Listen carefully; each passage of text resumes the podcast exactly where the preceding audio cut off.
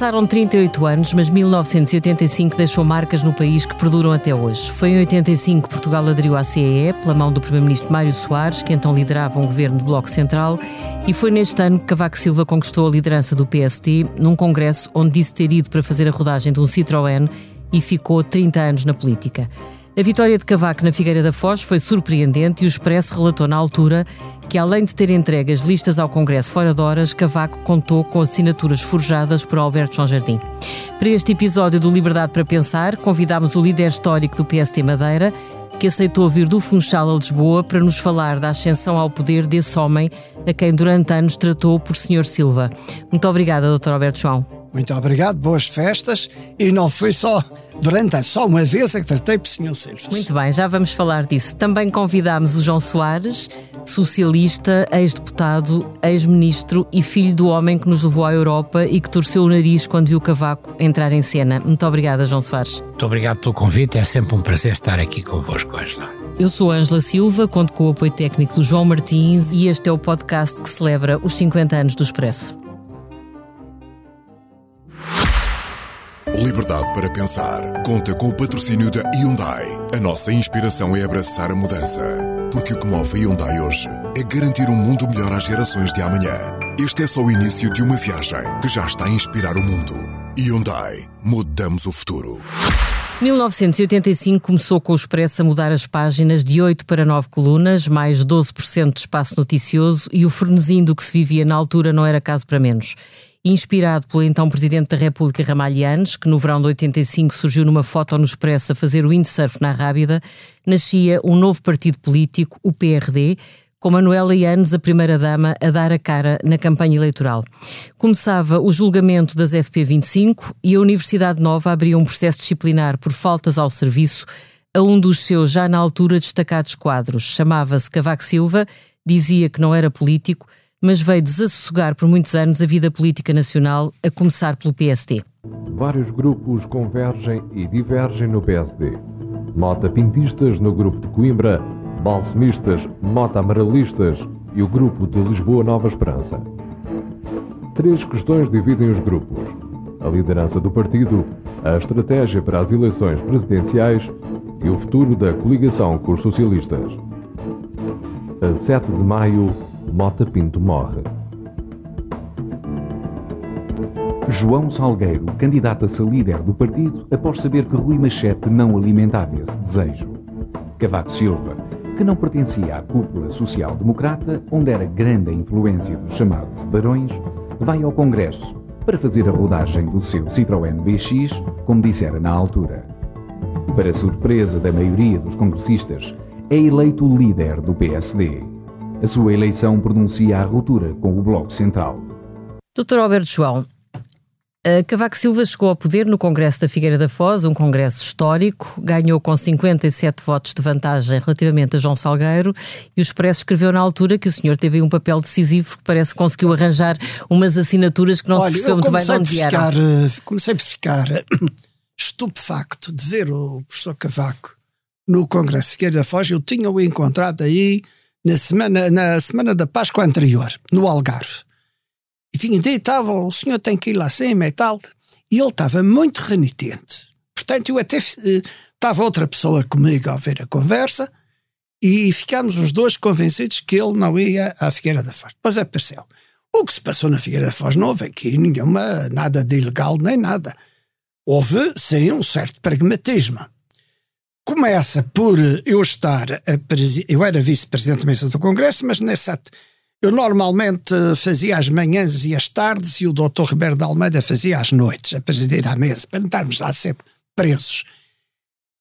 E lembro-me que a primeira intervenção do professor Cavaco levantou uma certa hostilidade do Congresso até quando ele avançou com o nome do professor Freitas do Amaral. E eu venho tomar um café. Foi um dos truques dele, foi apresentar uma candidatura presidencial. E ele vem, eu venho cá fora, tomar um café, e ele diz-me junto ao bar do café: Ó oh, oh, Jardim, eu já falei, eu estou aqui como militante de base, só tenho três minutos, mas eu tenho umas coisas importantes para dizer. Eu tenho a impressão que o, o Congresso não percebeu bem o que é que eu queria dizer você consegue maneira de eu falar? Não há problema. E disse: Bem, ele é que só tinha, já escutou, como é que eu vou fazer isto? Eu disse: Meus senhores, o professor Cavaco pretende esclarecer o Congresso, para ser uma coisa que não ficou esclarecida. Eu vou abrir uma exceção, entendo que neste momento grave da vida do partido eu tenho que abrir esta exceção, Uhum. e portanto eu vou dar de novo a palavra, a título excepcional, ao professor eh, eh, Cavaco Silva. Mas nessa altura já tinha percebido qual era a intenção dele ou não? Sim, tinha percebido, eu queria que Não se era resolvesse, fazer, não dizer, era eu fazer a rodagem do farto- Citroën, Eu estava farto, eu estava farto e, de um PSD que não havia maneira de ter juízo, ainda hoje não tem. De maneira que. não, Hoje está melhor ou pior? não, eu hoje, hoje está. Ah, mas isso é outra conversa. Se quiser perguntar isso mais adiante, eu disse mas mandou-me ser, mandou-me resumir. Eu não, não me interrompa com novas perguntas. Bem, eh, a verdade é que o senhor lá falou e lá eh, esclareceu. E à noite, vamos lá ver, ninguém fez nenhuma batota com as listas. Então altura, conte lá o que é que foi. não, os senhores já contaram aqui no Expresso, a certa altura, faltava, faltava cinco para a meia-noite, ou seis para a meia-noite, que era o limite, e faltava três ou quatro assinaturas. E há boa maneira, agora deixe-me puxar, puxar pelas minhas condecorações, há boa maneira do continente, estava sem citar o que é que se fazia, não se fazia. E eu dei-me uma folha e disse, pá, dá cá essa porcaria. Nem sequer foi o termo porcaria, foi um pior. Dá cá essa porcaria. E pego na caneta e ponho os três nomes que faltavam. Só que dali vou às carreiras ao hotel onde estava o pessoal da Madeira, bati ao quarto dos três e diga se amanhã vos perguntarem se eh, vocês subscreveram a candidatura de fulano, digam que sim, porque eu fui um desenrasqueiro que eu não tive outra hipótese, não, o homem não conseguia ser candidato. E como na Madeira a gente não quer o Salgueiro, de maneira que foi a solução que eu encontrei. Mas não houve nada de resto de ilegal. Muito bem, João Soares, como é que o PS, lembra-se como é que o PS olhou para a entrada em cena deste homem que Mário Soares disse na altura que era alguém sem currículo, era apenas um economista. Eu lembro de uma manchete do Semanário, que na altura era concorrente do Expresso, e que tinha uma frase de Mário Soares em que ele dizia quem pensa ele que é esse professor vindo não se sabe de onde. Eu acho que houve, de facto, é a memória que eu tenho, de uma, uma desvalorização grande de Cavaco Silva, que tinha sido ministro de Sá Carneiro, das Finanças, salvo erro, durante algum tempo, mas não tinha deixado nenhuma, nenhuma marca muito significativa. Agora, nós também tínhamos a noção de que o PSD eh, é uma velha tradição que eles têm e não tem que ver com animosidades de natureza partidária, também tem umas dificuldades em organizar-se, piores que as nossas, também já temos tido períodos muito difíceis nessa matéria e, portanto, eu compreendo perfeitamente esta, esta história do Dr. Alberto eu nunca tinha ouvido, é absolutamente legal e legítima, porque acontece em todos os partidos, presumo que até noutros que eu não conheço tão bem, onde evidentemente as pessoas dão, dão a, a autorização verbal ou alguém que sabe que tem a autorização de outra pessoa diz, está aqui o nome do fulano de tal e tal.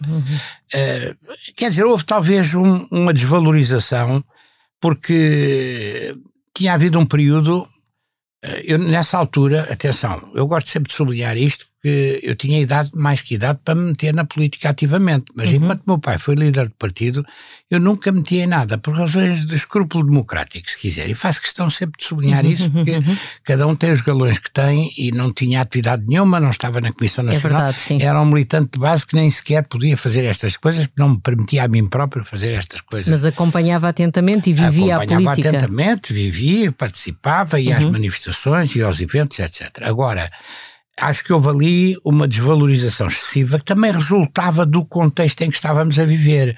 A relação com o doutor, eh, com o professor Mota Pinto tinha sido absolutamente excepcional. Uhum. E o PS tinha ficado seduzido pela, pela limpidez democrática, para a abertura do professor Mota Pinto. Agora, Mas acha que o PS eh, se desejava o PSD continuar com, com o registro do Bloco Central? É porque Cavaco apresenta-se neste Congresso contra o Bloco Central, disposto a talvez- romper com esse. Exatamente. Não, mas talvez Isso para o houvesse- PS era havia- perder o chão? Havia uma corrente significativa, não era perder o chão, também não é preciso exagerar, não estamos em coisas dramáticas. Agora, o Bloco Central, ao contrário do que se diz, foi muitíssimo bom para o país naquela altura. Uhum.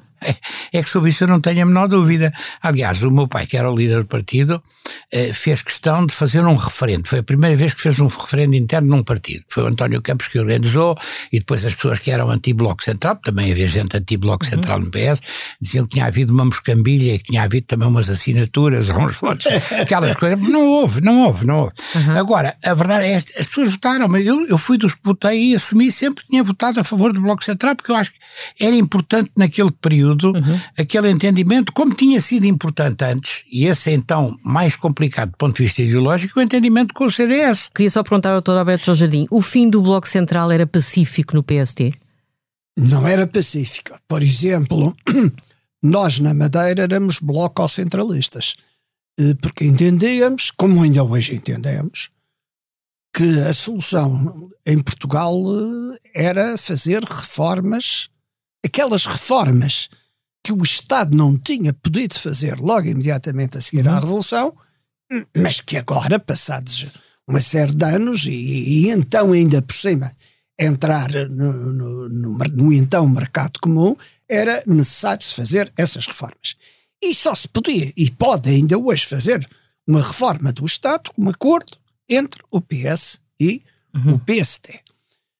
As coisas não correram como muitos de nós gostávamos, acabou por haver coligações PSD-CDS, nós ainda tivemos a geringonça há bem pouco tempo, uhum. quer dizer, e talvez, e eu volto à minha, talvez o país hoje fosse muito, muito diferente se o PS e o PSD se tivessem entendido nas alturas certas uhum. e ter a coragem de fazer uma reforma do Estado. Uhum. Porque o PS e o PSD têm lideranças suficientemente capazes para depois, mesmo perante dúvidas das suas bases, explicar às suas bases porque é que o interesse do país está acima das quesilhas partidárias. João Soares concorda que um Bloco Central mais prolongado poderia ter feito bem ao país? No plano teórico, eu acho que o Bloco Central que existiu, e que não foi de facto muito prolongado, para usar a sua expressão, foi útil ao país. Como, aliás, o governo PS-CDS. As pessoas não têm a memória histórica na nossa terra e no mundo em que estamos a viver, uhum. onde as coisas são de cada momento e é ofensiva na, na Ucrânia, o senhor não sei quê, dos mercenários do Wagner, são coisas seríssimas. Uhum. E, portanto, nós estamos permanentemente a ser submersos numa chuvada de, de, de, coisas novas e não temos oportunidade. O, o governo PS-CDS foi um belíssimo governo. O Serviço Nacional de Saúde, para lhe dar um exemplo, de onde é que saiu o Serviço Nacional de Saúde? Não foi de um governo do PS sozinho, uhum. foi destes entendimentos. Uhum. Eu acho que nós cumprimos, eh, se calhar vocês vão dizer, eu sou suspeito, e é verdade, sou suspeito, eu sou indefetível do PS, nem podia ser outra coisa, até por razões genéticas, se quiser. Uhum. Eu acho que o problema está do lado do PSD e não do lado do PS, porque o PS sempre foi muito mais aberto.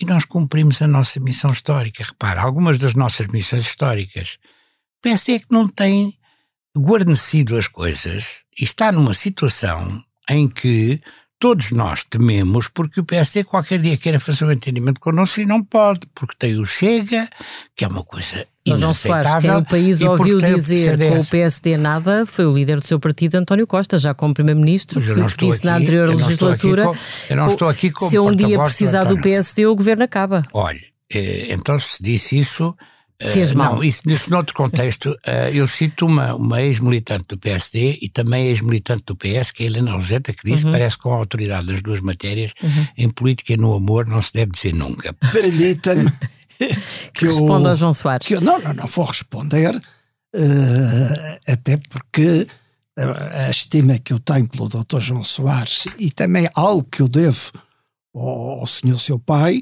leva-me a não responder, leva-me a, uh, trocar impressões. Não é bem o tipo de resposta uhum. no sentido partidário do termo.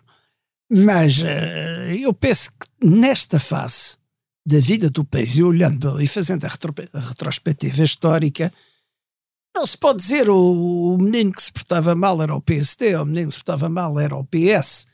Não é bem isso. Uh, a verdade é que se perdeu, tanto de um lado como do outro, muitas vezes, a consciência do interesse nacional para ficarmos agarrados à, à vertente partidária. E depois também isto é uma questão de liderança. Uhum. Quer dizer, se a gente anda sempre à procura de o, o, que é que a comissão tal quer e o que é que as bases querem, que a gente sabe bem quando é que começam as bases e acabam os dirigentes locais, etc. E se a gente anda sempre à procura disso, nunca se toma decisões. Eu penso que se perderam essas uh, oportunidades históricas, continua-se a perder, porque nesta fase da vida do país, em que até já fomos ultrapassados pela Roménia, em que só o ano passado é que conseguimos chegar ao nível de, eh, de 2019, quando já, só este ano, só quando o ano passado os restantes países europeus, a exceção da Espanha, conseguiram lá chegar. Anda-se aqui a perder um, um, tempo enorme e não posso ouvir o primeiro-ministro do meu país dizer não me falem de reformas estruturais, não uhum. quero saber disso. E, e, e, isto não pode ser assim. Olha, doutor Alberto assim. João, foi exatamente com o argumento de que era preciso romper para fazer as reformas que o país precisava que Cavaco Silva dispensou o Partido Socialista. Uh, na altura, a, a, história do Citroën foi uma treta, ou seja, ele não, vinha não determinado a agarrar a liderança não, do partido lá, e a fazer uma lá, ruptura na política lá nacional. Sim, lá sim, mas oito ou dez dias antes, quando eu tinha falado com ele, pareceu-me absolutamente sincera a dúvida que ele tinha que ia chegar. Então lá. a ideia de que é a preciso trabalhar de... o aparelho do partido para ganhar a liderança é uma, é uma ideia ele falsa? Não ele não trabalhou, ele criou um novo aparelho. Atenção, Sim. o aparelho uhum. que entra com o professor Cavaco e tem lá uh, muito jovem turco que entra uh, com ele.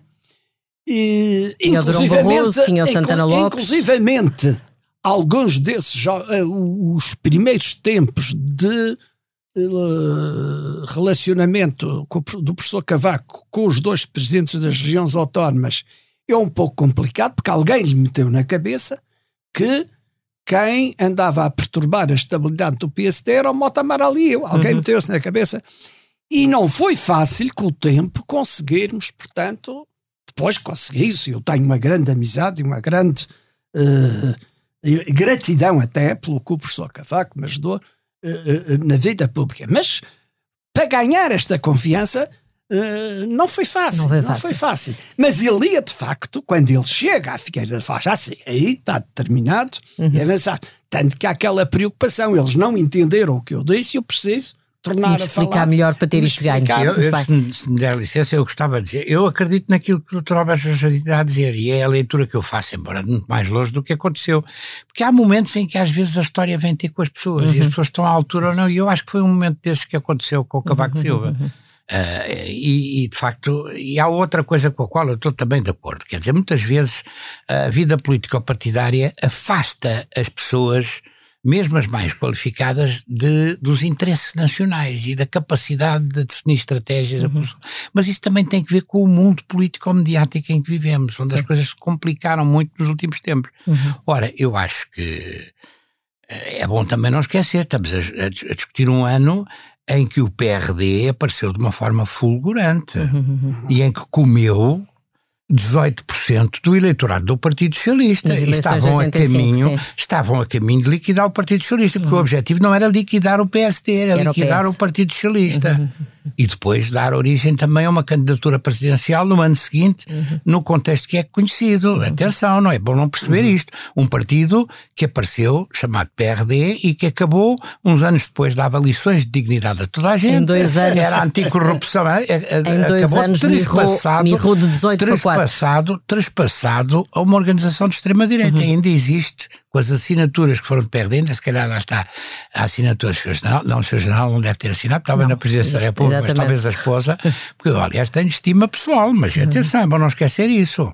Mas e o contexto em que se assinou o Tratado de Adesão também é muito importante, são uhum. coisas históricas, essas é que têm a ver com o interesse nacional. Uhum. Eu penso que o Dr. Alberto João Jardim não terá nenhuma dúvida em reconhecer que a adesão à CE foi das mais importantes decisões estruturantes. Sem dúvida, vamos já lá, deixe-me só perguntar uma não coisa, João Soares. nenhuma, se não fosse a União Europeia, para as regiões autónomas tinha sido. Com a situação a que a República Portuguesa tinha chegado, se não fosse a União Europeia, nós estávamos ah. outra vez uh, tão atrasados ou pior que no, no, no, no Mas havia quem só, disse, quem propusesse soluções terceiro-mundistas e alguns até já são, meus, já são meus camaradas há uma data de anos. Deixe-me só ainda uh, arrumar uma questão relacionada com a entrada em cena de Cavaco Silva. Será que essa aversão que o PS manifestou relativamente ao perfil de Cavaco tinha que ver com o facto de, na altura, haver muito aqueles políticos políticos em estado puro, quase. Quer dizer, era a política pura, o Álvaro Cunhal, ou o Sá Carneiro, ou o próprio Mário Soares, eh, não estavam habituados a usar, a usar a economia para fazer política, não é? Cavaco parece que foi o primeiro que conseguiu entrar por essa porta. Talvez também, eu nunca não, tinha visto não. as coisas nessa perspectiva. Eu acho que ele, de facto, não fazia parte,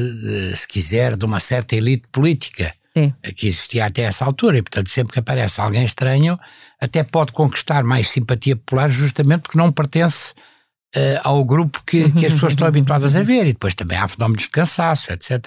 É o que está a acontecer um pouco com o PS agora. Sim. Embora eu não, não posso também deixar sem, sem um reparo aquelas coisas que o Dr. Alberto João Jardim disse sobre o governo. Não é verdade que Portugal esteja a ficar para trás. Nós uhum. temos dos melhores oh, resultados económicos, mas já lá iremos. Já lá iremos. Já, lá iremos. já temos os melhores já vamos, já vamos, já vamos à atualidade. O Dr. Alberto João Jardim ainda queria lembrar não, que o João Salgueiro não, disse fez aqui uma observação diga. interessante, que é a da a política pura e dura e ser Aqui há uma novidade, o país estava cansado talvez da política pura e dura. Sim e consegui isso com o professor Cavaco de fazer uma simbiose. Continuava a ser pelo seu estilo a política pura e dura, mas introduzia-se um novo elemento que as pessoas tinham, porque antes, não, não, antes com a ditadura, obviamente, não havia educação política, mas que as pessoas, depois da democracia, tinham começado a perceber que era preciso também uma certa disciplina financeira. Uhum. E este homem traz as duas coisas, a tal disciplina que falta, tal uhum. imagem de disciplina que falta,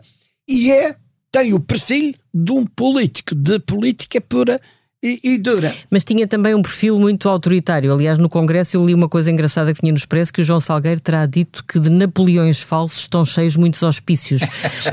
um, aquele, frase. O perfil... Seja-lhe prestado homenagem, ele morreu há um ano olha, e era um homem prefiro, estimável. Eu prefiro o Napoleão que fez a reforma da Europa do que pessoas que ao fim de uma hora ainda estão hesitando em qual é a solução uhum. que devem tomar.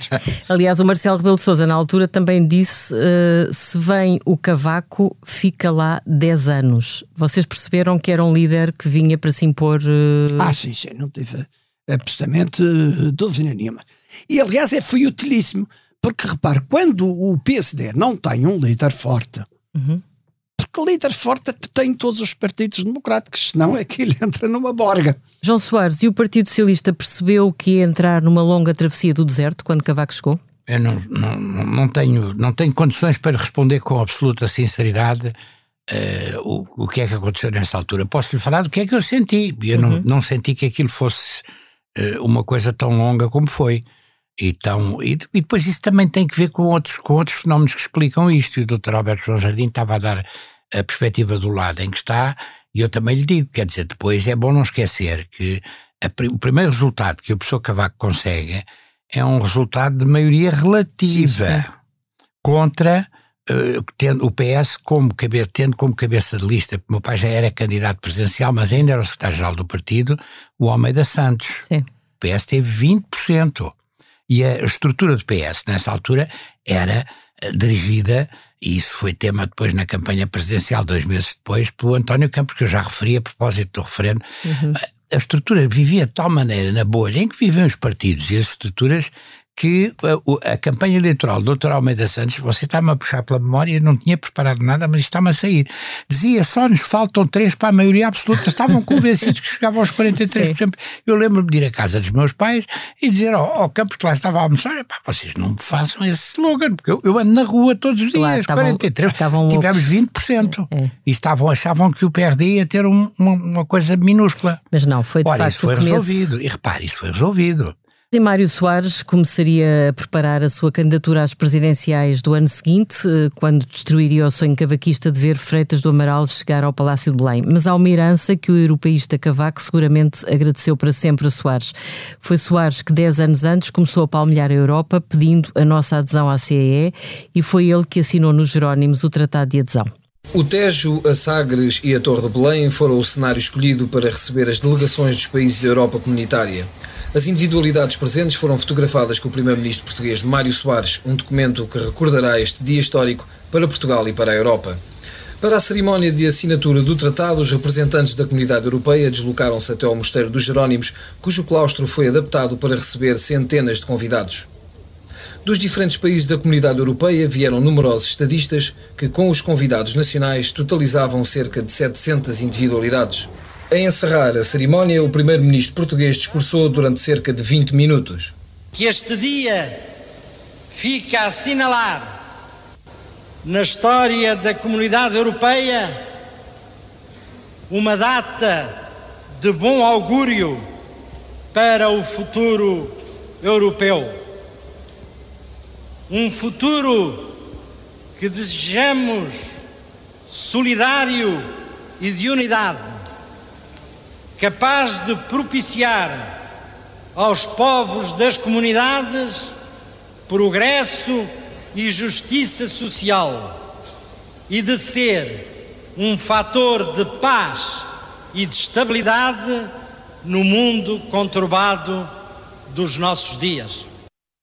João Soares, o Expresso relatou uh, nesta altura que o presidente da Comissão Europeia, Jacques Delors, uh, tinha ficado maravilhado com a cerimónia nos Jerónimos, mas que disse que gostava de ter visto mais gente nas ruas. Esta entrada de Portugal na CE foi uma adesão muito decidida pelos políticos, com o povo um bocadinho a leste do que isto significava. Não estou de acordo com essa leitura, mas posso estar enganado. Admito perfeitamente, eu acho que foi qualquer coisa que mereceu um apoio popular muito significativo. Talvez não se tenha expressado com grandes manifestações nas ruas, mas eu acho que a cerimónia foi de facto uma coisa excepcional. Uhum. E até há momentos melhores no discurso dele, uh, porque ele faz a ligação entre, entre a história do século XVI e a importância dos uhum. Jerónimos uhum. e da partida para as descobertas com a partida que estávamos uhum. a fazer. Eu devo dizer-lhe que ele foi. Ele não precisa que eu defenda a memória dele, porque a uhum. memória dele existe com uma força muito significativa por mérito do que ele foi, mas uh, por acaso a cerimónia de, de, depois da morte foi, foi nos Jerónimos. Eu, uhum. eu, eu lembro-me sempre com comoção disso e, uh, olha, ele, o, o original manuscrito do discurso que ele fez nos Jerónimos foi-me oferecido pelo embaixador João Diogo Nunes Barata, que era chefe de gabinete dele, a quem uhum. ele tinha oferecido. Eu ofereci à minha irmã para ficar na Fundação Mário Soares e para ir um dia para, para, para estar em termos públicos, eh, mas é um, é um, é um programa, é um, é um discurso absolutamente notável e a ideia de voltar a fazer a cerimónia fúnebre lá foi de alguém que também trabalhou com ele e deve tê-lo ajudado também em termos de discurso, que é o José Manuel dos Santos. Santos e foi. Eh, uhum. Agora, quer dizer, nós, é bom perceber também o contexto. Nós esperámos um ano pelos espanhóis. É um uhum. espírito de solidariedade. Não precisávamos ter esperado, mas esperámos. Quisemos uhum. dar esse sinal ibérico. O Felipe Gonzalez foi uma das figuras mais importantes. E também outra coisa. Isto agora o Dr. Alberto João vai dizer, ah, não sei o que, lá está ele que é Xuxa. Mas a verdade é esta, a maioria dos, dos, dos primeiros ministros ouviu uma grande percentagem de líderes europeus que eram socialistas. O Felipe González era socialista, uhum. o Bruno Kreisky, de, do, do austríaco, era socialista, o Helmut Schmidt, alemão, era socialista. O João Já Soares é lembrava é há bocado que o Ramalhianos torceu o nariz à nossa adesão à CE? Eu tenho ideia, não, não, não foi, não, não, acho que nunca disse, como aliás Cavaco Silva também nunca disse que não queria que se assinasse o Tratado de Adesão. Disseram que era cedo, que nós estávamos preparados economicamente, não tenho as citações. Aliás, meu pai contou isso várias vezes, Sim. mesmo internamente, e com aqueles conselheiros que ele tinha, onde estavam todos os Vítors Constantes, ele perguntou o que é que vocês acham de assinarmos o Tratado de Adesão com a CE. E todos lhe disseram que não. E ele disse: é tal capacidade de decidir, que o Dr. Alberto Sousa Jardim gosta não, também tem. Uhum. Ele disse: olha, ainda bem, porque eu já decidi, vamos fazer, é vamos a diferença como é entre os estadistas e os políticos não, calculistas. Havia, Dr. Alberto, que memória é que tem? Havia resistências no PSD? Ou havia dúvidas? Havia medo? Havia em todo o lado. Todo o lado. Mas penso que no PSD as coisas. Eu lembro, por exemplo, naqueles anos épicos em que o Dr. Mário Soares conseguiu consolidar a sua liderança uh, no Partido Socialista, uma das, uh, das bandeiras que os que se opõem ao Dr. Mário Soares estavam, não era o caso do Dr. Salgado Zen, mas estava, era, uh, não queriam que o PS fosse favorável à União Europeia. E no PSD também haveria gente a pensar isso. Mas lembro que o Dr. Sá Carneiro, por exemplo, aquele célebre desastre que ele tem em Londres, ele uhum. começa. Uh, ele, como primeiro-ministro, a primeira coisa que faz é ir visitar as capitais europeias. Claro, não com o sucesso que teve o doutor Mário Soares, uhum. já primeiro-ministro, e que consegue, portanto, a, a, a nossa adesão. Mas o, havia, às vezes, uma certa dúvida, porque principalmente no sector militar, um sector militar que Isso. tinha o. A visão terceiro mundista. exato, que tinha tido o poder no país, principalmente o grupo Melantunes. Uhum. Eram pessoas que tinham uma espécie, estavam fascinados com a solução nascerista e depois com o Sadat, a ideia que Sim. se podia, que, porque tinha sido uma potência ex-colonial, para nós o que nos interessava, como se tivesse, não sequer tínhamos navios para, para transportar nada, não tínhamos aviões para transportar nada, mas queriam fazer uma espécie de mercado comum. Mas Sim, até porque o Conselho, o Conselho da Revolução não tinha acabado há muito tempo. Como? O Conselho da Revolução não tinha acabado há muito pois, tempo. Pois havia um pouco essa ideia, o sim, sonho nacionalista. Do poder militar. Sim. Ainda, oh, e aquela ideia um pouco salazarista até, ah, estes tipos não têm juízo e portanto, e eu então, eu vou agora com a licença, pedindo licença ao doutor João Soares, uma coisa que o doutor Mais Soares me disse depois de ele já era Presidente da República e, e de estarmos na União Europeia. Uma das razões de satisfação do seu pai foi que me disse isto assim: está vendo? Nós agora, dentro da União Europeia, uhum. temos a democracia consolidada. Porque toda a história de Portugal é uma sucessão de pequenas revoluções, de pequenos golpes uhum. militares. E isto acabou. Sim. Porque isto com a União, eu até me lembro de ter dito, oh, a autoridade está a sonhar com golpes militares. Diz, não, não, não, atenção, Jardim, olhe para a escola, para a história de Portugal e veja que isto, na União Europeia, até é fundamental para assegurar a democracia. Jacques Delors tinha uma grande visão da Europa. E é com a crise financeira de 2008 que é o grande pretexto para se fazer marcha atrás na descentralização europeia a caminho do federalismo e para se voltar um pouco ao poder dos. Estados-membros. Um certo nacionalismo. E agora queixam-se que aparecem movimentos de extrema-direita e movimentos nacionalistas. Uhum. Puderam, voltaram atrás ao poder dos Estados dentro da União Europeia. João Soares, hum, já que estamos uh, a falar da Europa, gostava de saber qual é a sua opinião sobre esta polémica que está instalada hoje em dia que tem que ver com uh, a dúvida se António Costa deve ir para Bruxelas caso venha a ter um convite ou uma oportunidade na troca de cadeiras que seguirá às europeias do próximo ano. Eu penso que ele tem sido perfeitamente claro quanto a essa matéria. Ele vai cumprir o seu mandato até o fim. Não tem dúvidas sobre isso? Eu não tenho sobre isso dúvidas e confio na palavra dele. Eu apoio o governo e apoio o primeiro-ministro. Uhum. Uh, acho que o governo tem ali um toque um bocadinho centralista. Ela é a única figura que se impõe como indiscutível no meio daquilo tudo e acho que ele tem feito um bom trabalho. Evidentemente há uma área ou outra onde as coisas não, não têm sido tão boas como seria desejável, mas acho que o saldo é claramente positivo. Mas sendo a é- Europa hoje em dia... Isto não significa que se depois de terminar o mandato houver uma oportunidade, ele não possa. E não, não significa que eu considere, eu até considero que ele poderia ser eventualmente um dia um bom Presidente da Comissão ou um bom Presidente do Conselho, porque o, o, o Dr. Alberto João Jardim lembrou bem Jacques Delors, mas Jacques Delors foi talvez o último grande líder europeu que nós Exato. conhecemos. Uhum. Houve uma degradação, às vezes as pessoas, ah, na política as coisas, mas no plano europeu as coisas correram muito bem. Eu, eu estive um ano no Parlamento Europeu. Atual Quando, Presidente da Comissão Europeia vi, é uma líder, acho que ninguém tem não, dúvidas isso, sobre isso. isso. Não tenho dúvidas e tenho até estima. Não sei se aquilo depois até se portado muitíssimo bem uhum. na questão da Ucrânia, que não é uma questão menor, Sim. e eu tiro-lhe o chapéu e nessa matéria. durante a pandemia também. E depois tem uma paciência para aturar aquele senhor. Eu sou casado com uma belga, portanto não tenho um pacto empírico contra os belgas, mas aquele belga, aquele belga, eh, nem diga a alcunha que ele tem em francês, porque eu conheço do ponto de vista familiar. Hoje até está a chegar a minha sogra a Portugal. Está a ver portanto, aquele mas, lugar, provavelmente. Aquele, aquele merecia um político aquele. Senhor, aquele senhor, quando foi recebido por Erdogan, não tinha uma cadeira Sim. para a Presidente da, da, da, Comissão Europeia e que se sentou no sofá que lhe. Isto é uma coisa Estamos a falar mim... do Presidente do Conselho Europeu. Mas diga-me uma coisa, eh, se estando a Europa tendo um papel central na vida do país, porquê é que seria um drama um Primeiro-Ministro deixar o seu mandato a meio para ir ocupar um lugar de destaque Eu, pessoalmente, na União acho, Europeia? Como, como Há homens dito- insubstituíveis dito à frente dos governos? Não, não vale a pena entrarmos por essa semântica. Você tem, uma, tem, um- tem um, gosto por, por apimentar as coisas com uma semântica demasiado manicaísta. eu, eu acho que as coisas têm o seu tempo. E Eu, eu acho, sinceramente, que o grande desafio para o António Costa, que é um tipo com qualidades excepcionais, eu internamente nunca fui um apoiante interno Pois do não, mas reconheço que ele tem qualidades excepcionais em termos de inteligência, em termos de cultura, que não é pouco. Até tem um background de- que vem do lado familiar, etc. Que é uma já memória que já não existe já nas coisas perdoou mais. ele ter demitido do governo Ninguém por João. Soares ter escrito três Não, linhas num Twitter? Não, ninguém me demitiu. Eu demiti-me.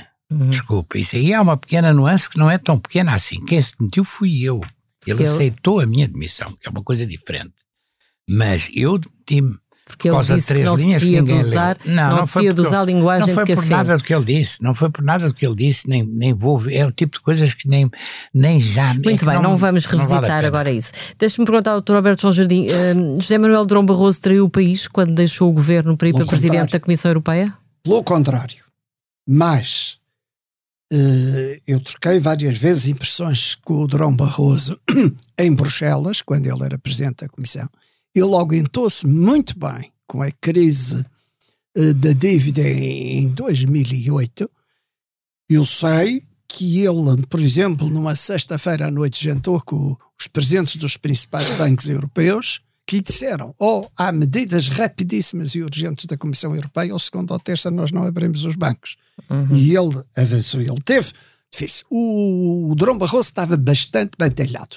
E para isso.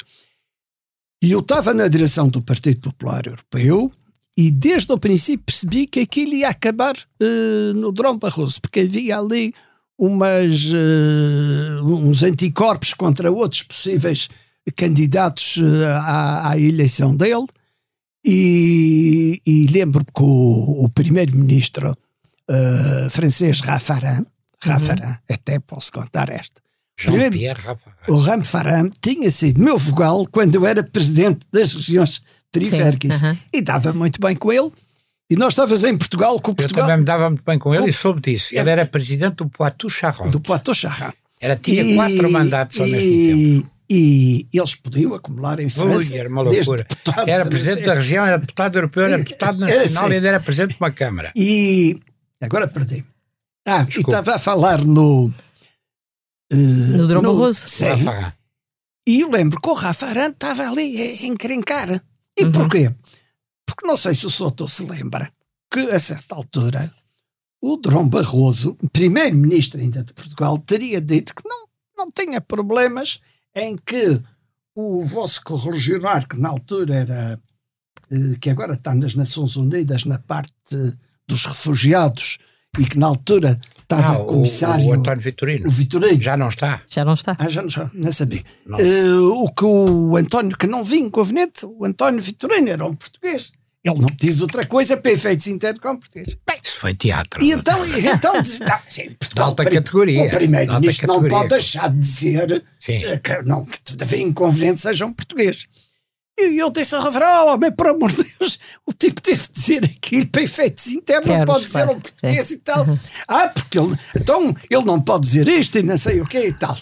E eu lembro-me que o Durão Barroso, nesse dia, não estava a assistir à reunião da direção, porque estava no Campeonato da Europa em Portugal e estava aqui a assistir ao Portugal-Rússia. Está a ver, já na altura havia, havia, havia-se havia-se vício de trocar E a eu- política eu pela bola que- com muita Eu tive facilidade. que dizer ao Durão Barroso que era prioritário que ele falasse rapidamente com o Rafa Aran Uhum. e de facto depois ele acabou eh, por, por- por- por- acabou por um consenso Sim, mas portanto assim não lhe faria confusão que António Costa, se tiver a oportunidade de ser chamado ao Conselho Ah, Europeu, senhora, eu aqui Eh, estou um pouco no Dr. João Soares, isso não é importante.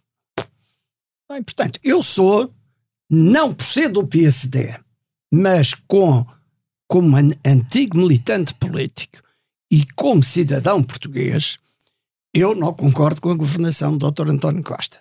E vou dizer que aqui vou, tem que ser duro, desculpar-me-á o Dr. João Soares, mas não é que o Dr. João Soares. Eh,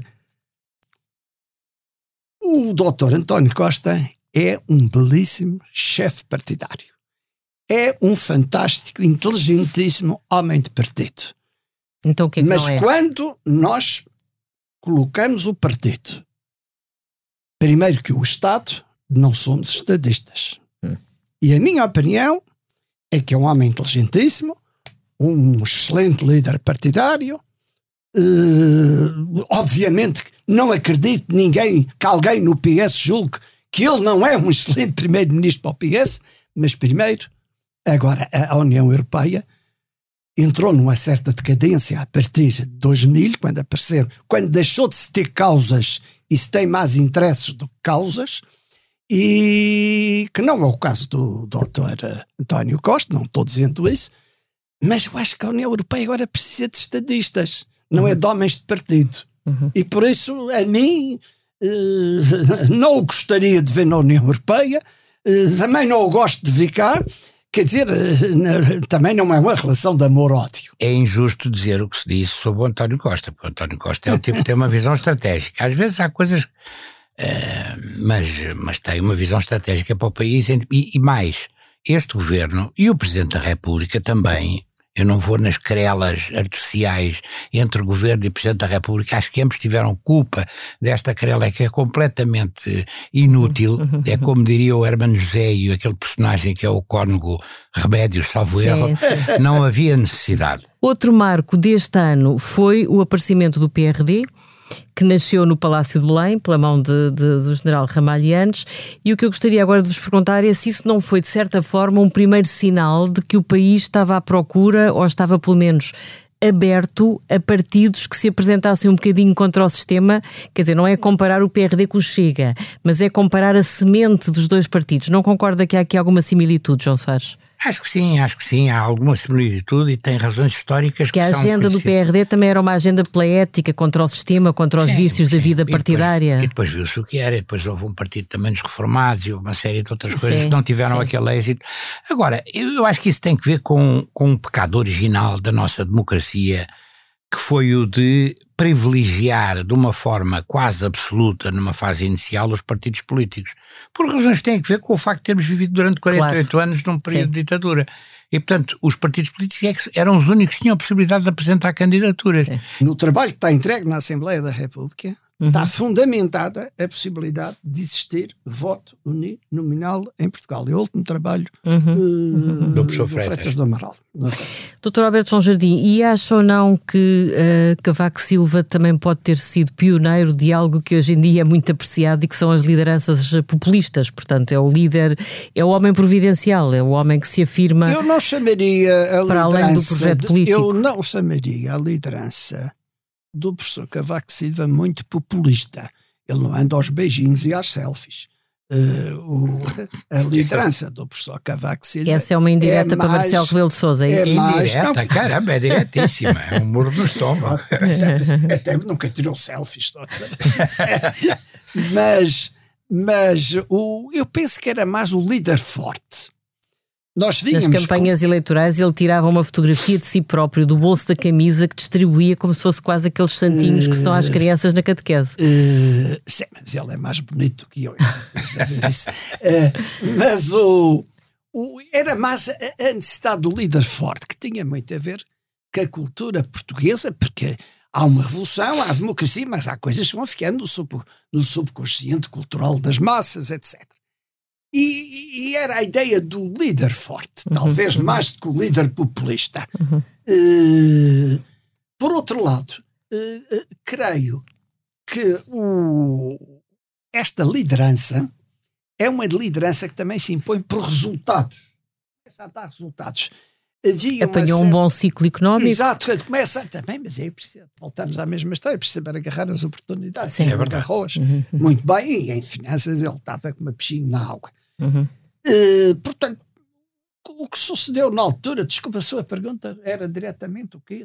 Não, era se também se, se, se Cavaco Silva não tinha sido um primeiro exemplo de um líder populista. Não. O que eu penso, os populismos e as extremas direitas e esquerdas que andam aqui a ganhar espaço, Uhum.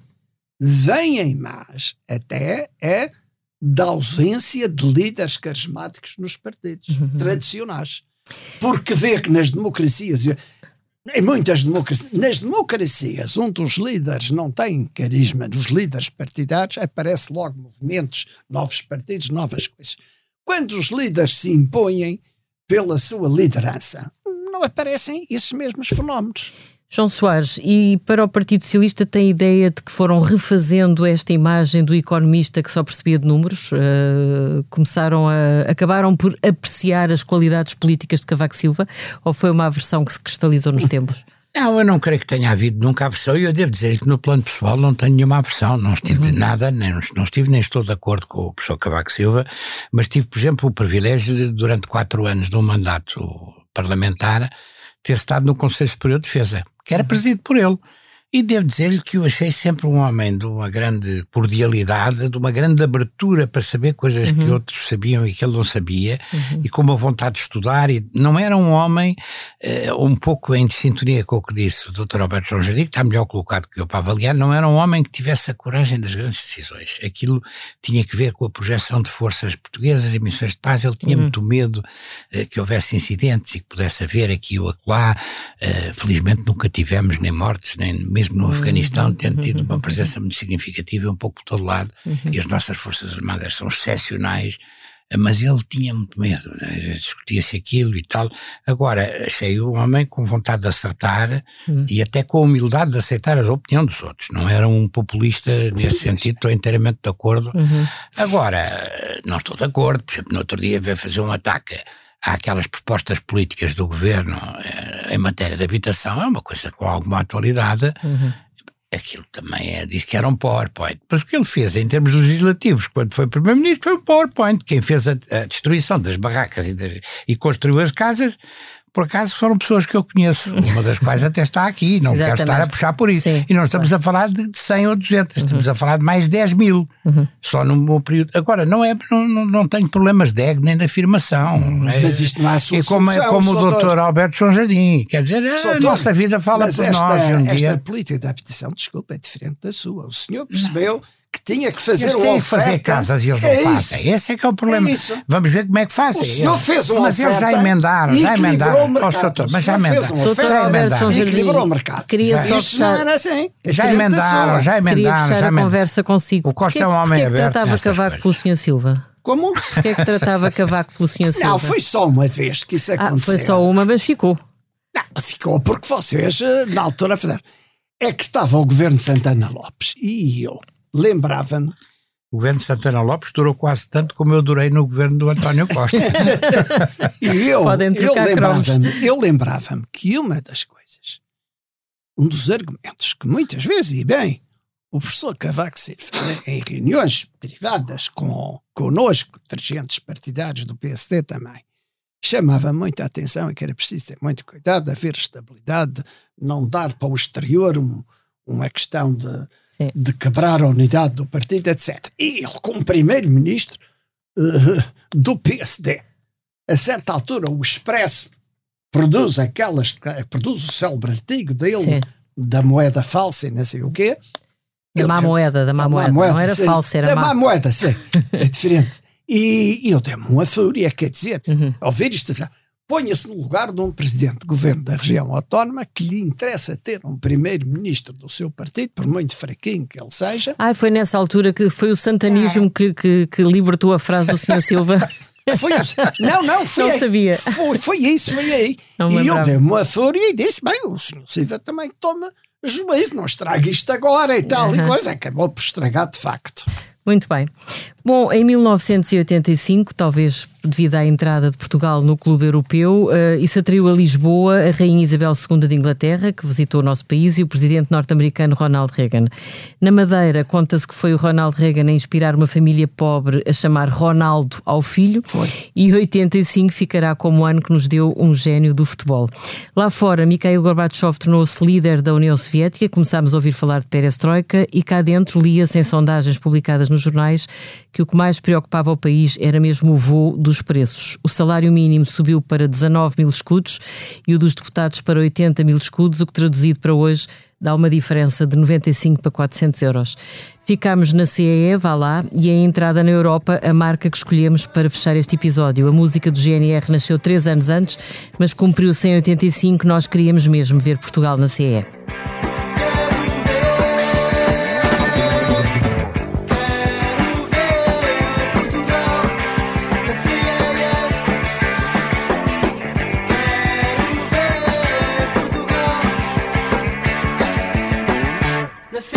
Na próxima semana vai estar cá o Paulo Baldaia com as ministras Finanças Teixeira dos Santos para revisitar a crise financeira de 2011. Na semana seguinte, a Cristina Figueiredo conversa com Isabel Soares e Domingos Amaral, filhos dos protagonistas desse mega combate político que foram as presidenciais de 1986. E eu regresso daqui a três semanas para vos falar de 2010, quando Pedro Passos Coelho chegou à liderança do PSD. Até lá e tenham um bom fim de semana.